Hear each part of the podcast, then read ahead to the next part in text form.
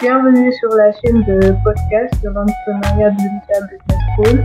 Je suis Ndeba Tedjouf, étudiante de la majeure entrepreneuriat à Odessa et j'ai le plaisir d'accueillir M. Amadou Fall, euh, fondateur de Synchronet 44, qui est venu partager avec nous son expérience d'entrepreneur.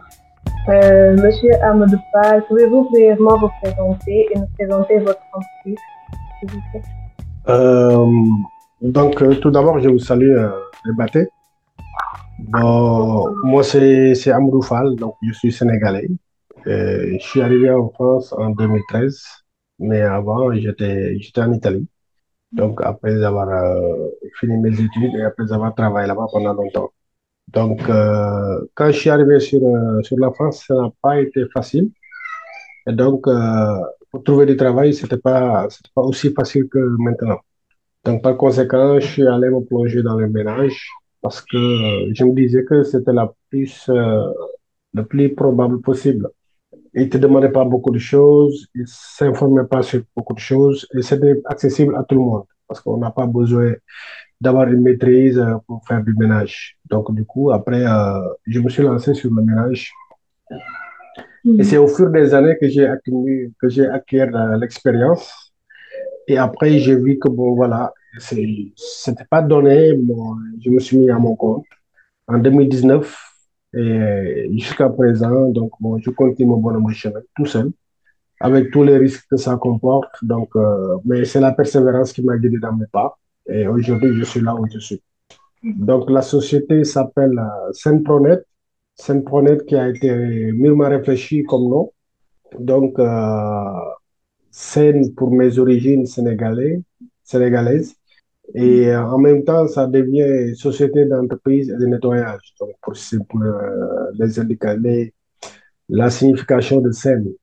Pro, ça veut dire professionnel. Net, ça veut dire nettoyage. Donc, euh, le sigle même de la société, c'est Sen Pro Net 44, le pro du nettoyage. Donc, pour bien symboliser vraiment le nom. Et donc, du coup, après, bon, voilà, j'ai commencé à travailler petit à petit. Et c'était pas facile, bon, mais là, je suis arrivé. Et je pense que c'est, bon comme présentation de la société. Là, je suis, je suis à votre écoute. D'accord. Euh, alors, euh, pouvez-vous nous dire quelles ont été pour vous les grandes étapes et les événements principaux, euh, positifs comme négatifs, qui ont marqué la croissance et le développement de votre entreprise? En fait, euh, ça peut se résumer en, en une phrase, le Covid. Parce que j'ai créé mon entreprise quand, une- quelques temps après, on avait, on était rentré dans la, dans la phase du Covid, donc en 2019-2020.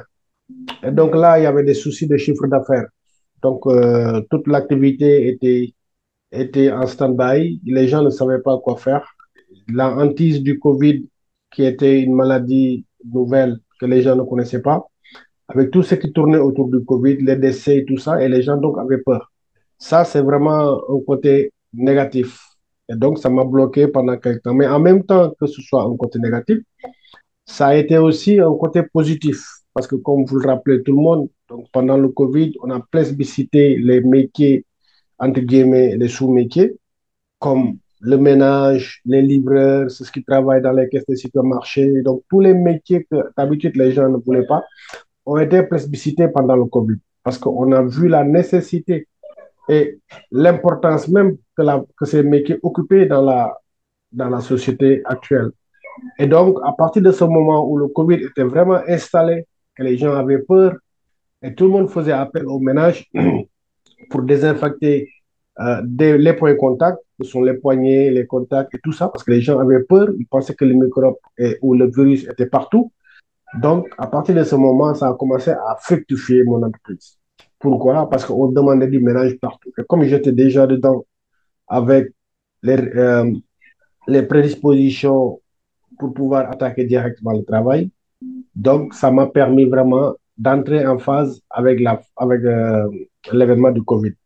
Donc, je travaillais en désinfection bien avant le Covid parce que j'ai eu la chance d'avoir des formations avec certaines entreprises au niveau du CHU de Nantes, dans les blocs opératoires, où on avait vraiment euh, un modèle de travail bien organisé, donc avec des qualités de produits, désinfectants, bactéricides, viricides, qui m'ont permis de continuer avec ces mêmes produits-là.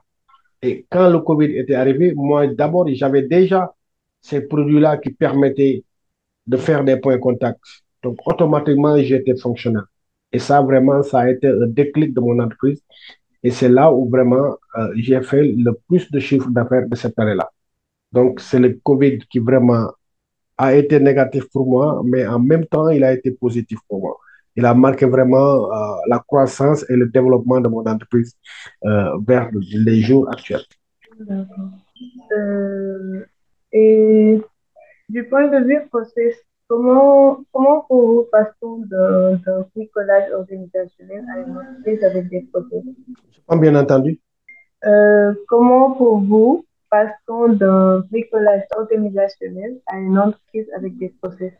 En fait, au début, euh, l'idée de créer l'entreprise a toujours été à moi. Parce que je me suis toujours dit euh, que moi, si j'ai les possibilités de créer quelque chose, je vais créer quelque chose. Donc, je bricolais en quelque sorte.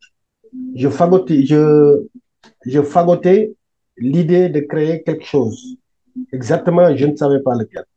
Mais quand j'étais dans le ménage, j'ai vu que avec un patron qui n'était pas sur place et que c'était moi-même qui faisais tout le boulot, donc le côté pratique, le côté administratif, le côté relation client, donc du début de la chaîne jusqu'à la fin de la chaîne. Donc je me dis, pourquoi pas ne pas le faire pour moi. Donc l'idée a commencé à germer un peu dans ma tête et mon patron m'a donné la possibilité aussi euh, de réaliser cette idée-là. Donc d'une idée simple, c'est devenu un projet. Donc j'ai fait une, une étude de marché brièvement. Après l'étude de marché, je me suis dit, c'est pas facile parce qu'on sait très bien que quand on quitte une entreprise pour créer sa propre entreprise, on n'a pas le droit de démarcher les clients de ton ancien, de ton ancien patron.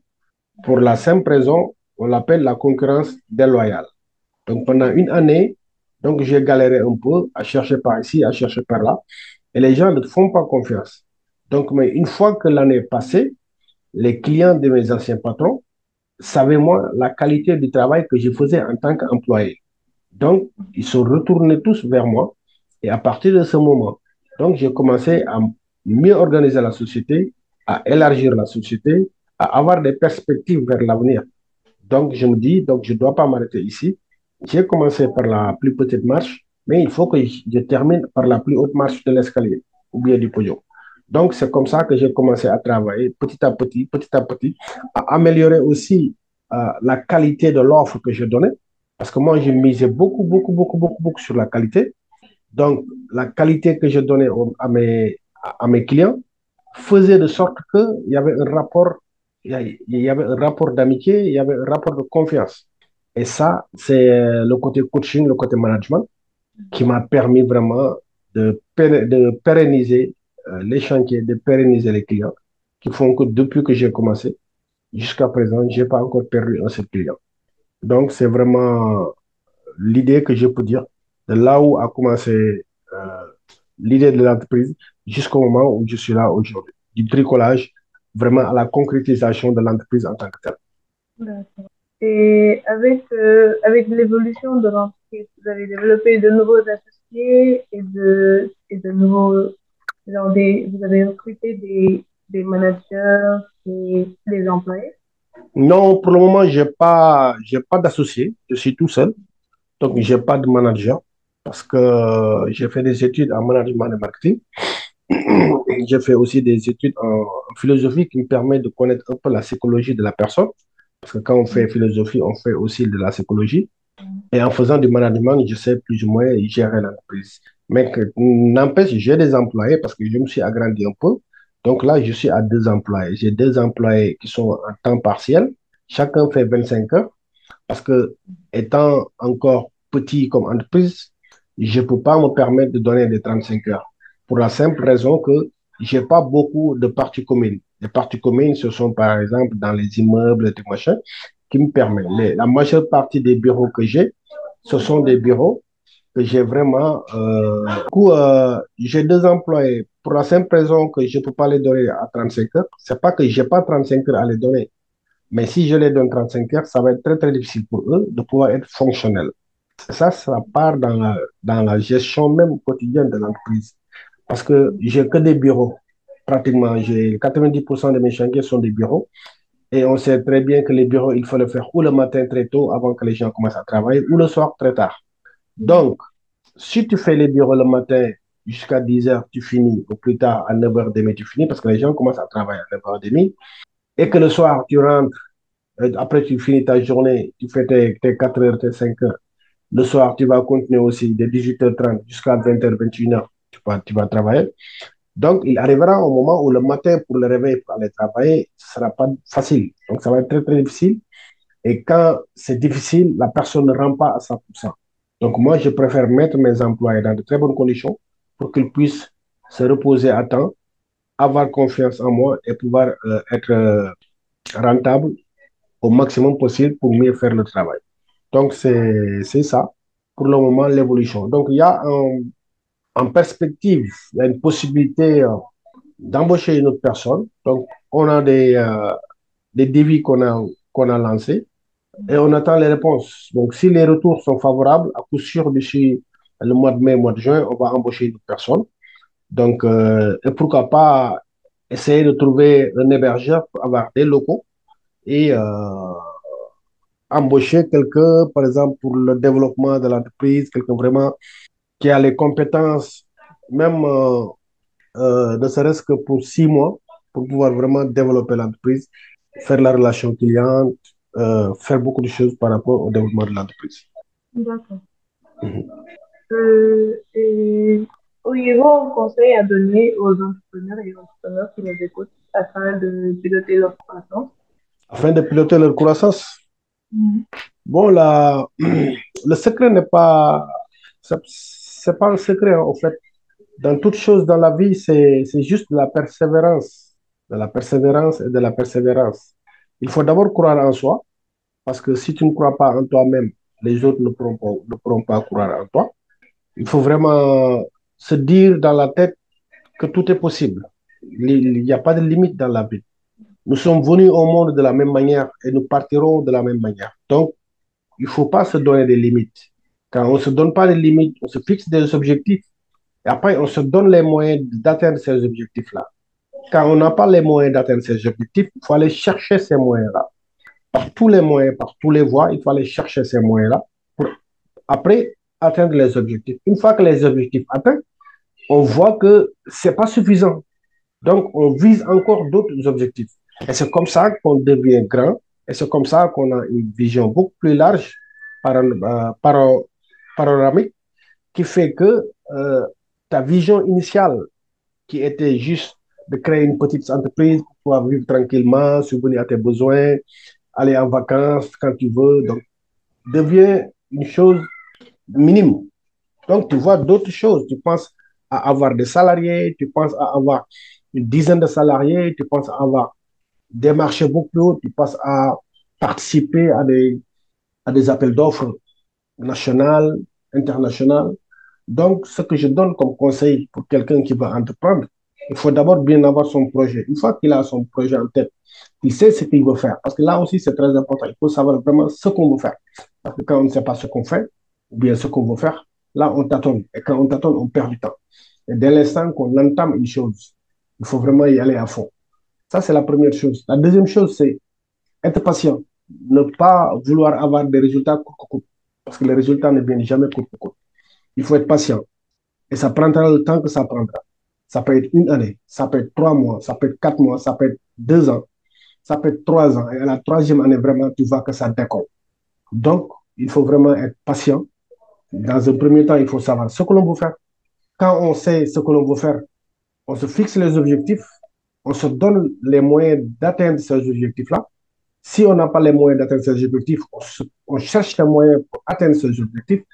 Et après, il faut être patient. Une fois que tu as ces deux critères-là, ce sont les fondamentaux pour réussir dans l'entrepreneuriat. Et après, il faut persévérer. Persévérer, chercher, lire, écrire, côtoyer les gens, lire les forums, participer avec euh, des gens qui connaissent pour pouvoir acquérir de l'expérience. Et toujours se former. C'est une continuelle formation. Il faut toujours se former quand on est dans le milieu de l'entrepreneuriat. Il faut se former avec les nouvelles règles, avec les nouvelles propositions, avec les nouvelles lois. Tout, tout, tout change du jour au lendemain. Donc, si on ne se forme pas, si on ne parvient pas à utiliser les nouvelles technologies, on risque de perdre le train. Et si on, reste, si on perd le train, donc après, il y a des, de, de, de grands risques que vraiment les choses n'avancent pas comme ça devait avancer. Donc, bon, moi, c'est vraiment le conseil que je peux donner à, quelqu'un qui voudrait entreprendre aujourd'hui en tant que jeune étudiant qui sort de l'école ou bien un jeune tout court. D'accord. D'accord. Alors, merci beaucoup, Monsieur Fall, d'avoir répondu à mes questions.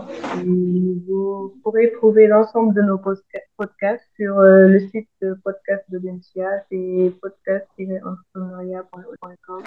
Et je vous souhaite une agréable soirée. À très bientôt. Merci beaucoup. C'est moi qui vous remercie de m'avoir donné cette opportunité. Donc, euh, c'est toujours une visibilité de plus. Et puis, bon, pourquoi pas, demain, euh, je pourrais m'occuper des locaux même de, de l'université, du campus euh, au. Donc, pour vous dire que je ne me donne pas de limite, donc euh, tout est possible. Je vous remercie quand même. Merci beaucoup. Merci, au revoir. Au revoir.